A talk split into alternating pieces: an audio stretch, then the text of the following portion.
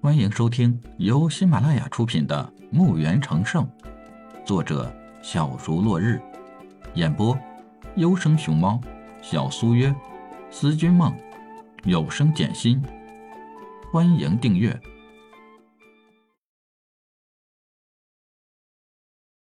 第六十一集。听到李海的诗句，罗宇也不觉得心念有些动摇。而太子也是鼓掌大赞：“先生真是奇才，可惜志不在国朝上，是我们强求了，还请先生莫怪。”太子殿下言重了，我们走的路不同，不必强求。你年轻就有可以奋斗的本钱，想要壮大自己，这没错。这里有一瓶丹药，是日后太子妃的药。这次你我的相见。只是一段缘分，希望你能比你父王做得更好。我希望这是你我最后一次接触，我不希望您介入我的生活。有劳大伯送太子殿下，我和大伯这也是最后一次见面，不再有瓜葛。也希望你不要再把别人引到我这里了。太子妃一会儿就可以行走了，告辞。说完。李海消失在房中。罗宇知道自己已经触碰到了李海的底线，也可以说是生死线。在李海离开的那一瞬间，李海的眼神已经清楚地告诉他了：太子明白，是自己太心急了，最少应该也可以和李海做个朋友。再加上罗宇的急功近利。李海和他果断地划清界限。这种人虽然不能成为朋友，更加不能成为敌人，否则就太可怕了。罗大人，对宇文家的一切事情停止吧。太子说完，就感觉自己好像丢了什么似的。以后只关注他的拍卖物品就好。太子，这个宇文小海如此大逆不道，是否调集京城长老院的长老？将其格杀。太子看了罗宇一眼，心里决定：以后时间到了，这个人不能留。救命恩人也能出卖，他还有什么事儿做不出？罗大人，如果你一家不想死在宇文李海手里，就这样的忘了吧。罗宇和太子说的话，李海听得一清二楚。不是李海有意偷听，而是在这个庄园里。李海可以感知一切动静，虽然罗宇自以为说话小声，可是李海此时的耳力特别的灵敏。李海无奈摇摇头。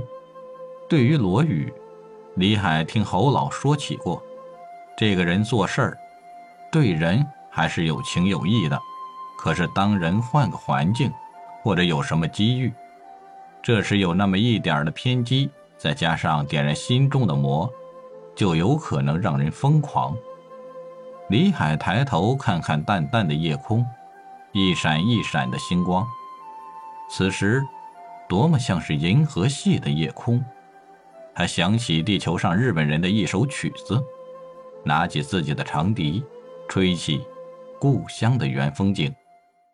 一缕清风呼唤遥远的记忆，几朵浮云装点生命的葱绿。最早的呼吸，穿越动人的绮丽，最初的美丽就在这里。故乡啊，故乡，我心中最美丽的地方。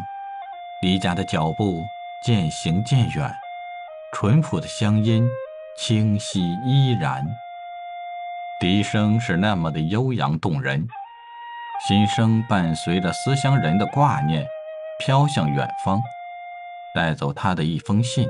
一段话，一生对家乡的思念，泪水在笛声中悄然落下，随着风，不知它能飘走多远。院内院外所有人都停下来驻足，聆听这思乡曲。每个人随着笛声，心开始沉静，想起了什么。笛声停止了。人们还沉醉在笛声中不能自拔。此时，李海真想放声呼喊出来：“故乡啊，我什么时候才可以重回你的怀抱？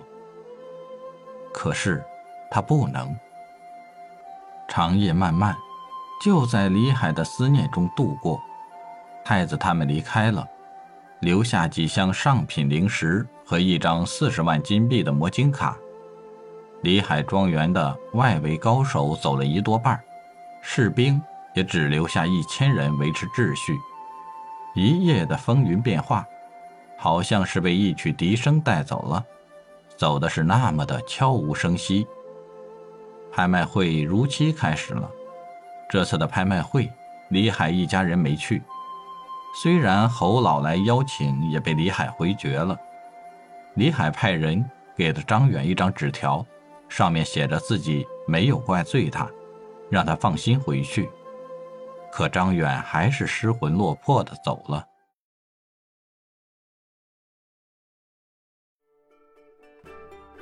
本集已播讲完毕，请订阅专辑，下集更精彩。